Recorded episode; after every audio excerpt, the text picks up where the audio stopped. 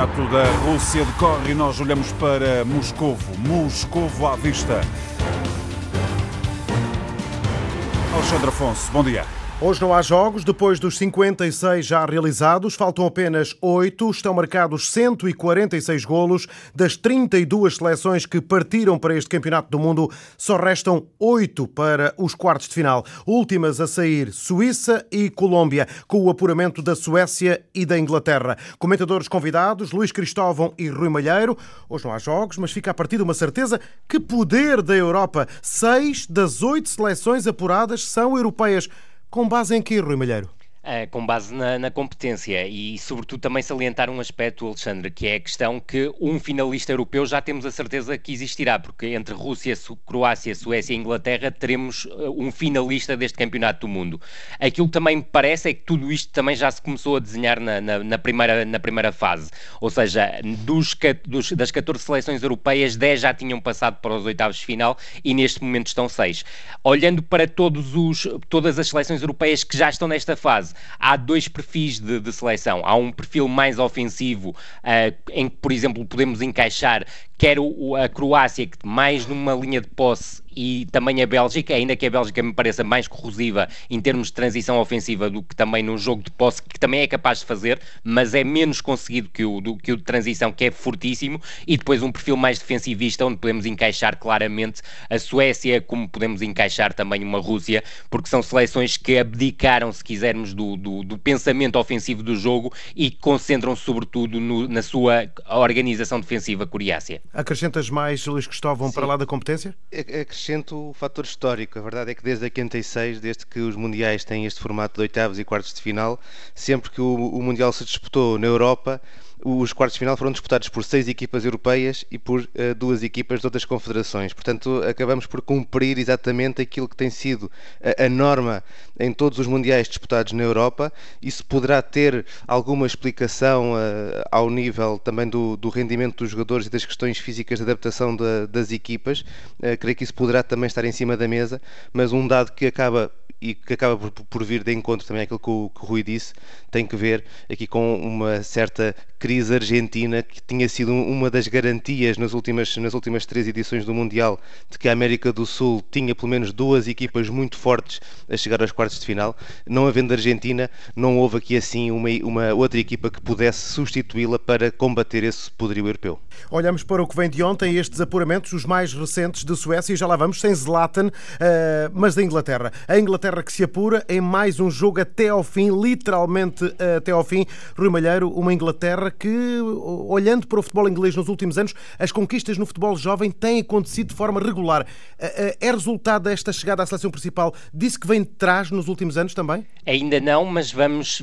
Isso vai acabar por acontecer, se calhar daqui a 4, 6, 8 anos. Vamos ter as gerações que conquistaram na, nas camadas jovens títulos europeus e mundiais, vão chegar à seleção A e até há casos que eu creio que já no próximo europeu já estarão englobados na, na, na seleção principal, o caso Sessenhon, lateral do Fulham, que eu acho que é verdadeiramente um achado. Uh, de salientar-te aqui que, uh, apesar de tudo, uh, nós falamos muito do Bélgica-Japão, porque teve aquela, aquela segunda parte extremo, com, com tantas incidências, com uma reviravolta espetacular, mas o jogo de ontem foi extremamente rico do ponto de vista tático, e creio que esse, jogo, esse tipo de jogo também deve ser valorizado.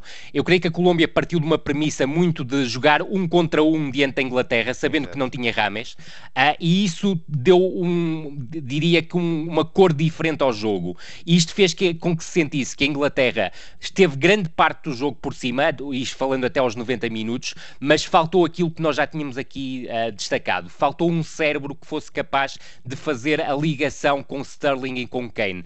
E talvez num jogo tanto de tão, de tão grandes encaixes, faltou um Stones que não fosse só um jogador de construção que procurasse uh, furar linhas através do espaço, mas que assumisse ações de condução que rompessem uh, as linhas adversárias e que fizesse com que a Colômbia se desmontasse, algo que nunca aconteceu. Uh, pergunto, Luís Cristóvão, escreveste já esta manhã na tua rede, na tua rede de Twitter, que o jogo de ontem te fez lembrar um jogo do Itália 90. Sim. Porquê, Luís? Sim, eu acho que o jogo de ontem teve todos os ingredientes para voltarmos a viver um drama inglês no, no Mundial. Uma Colômbia que retirou todo o conforto aos ingleses por essa uh, referenciação individual na, na, primeira parte. A Inglaterra esteve muito perdida, creio eu, apesar de ter mais bola, mas esteve muito perdida na forma como lidar com, com essa equipa colombiana. Depois também o jogo a, a, a resvalar muito rapidamente para a questão do duelo físico entre as duas equipas. Os colombianos já tinham demonstrado também essa tendência. A Inglaterra ontem também não, vir, não, não virou costas a isso. É uma Inglaterra que na segunda parte aparece a circular melhor a bola, creio eu, um pouco mais confortável, até porque a Colômbia foi descendo também um pouco as suas linhas, mas depois do, de estar em vantagem, permitiu uma vez mais que a Colômbia eh, continuasse a criar perigo.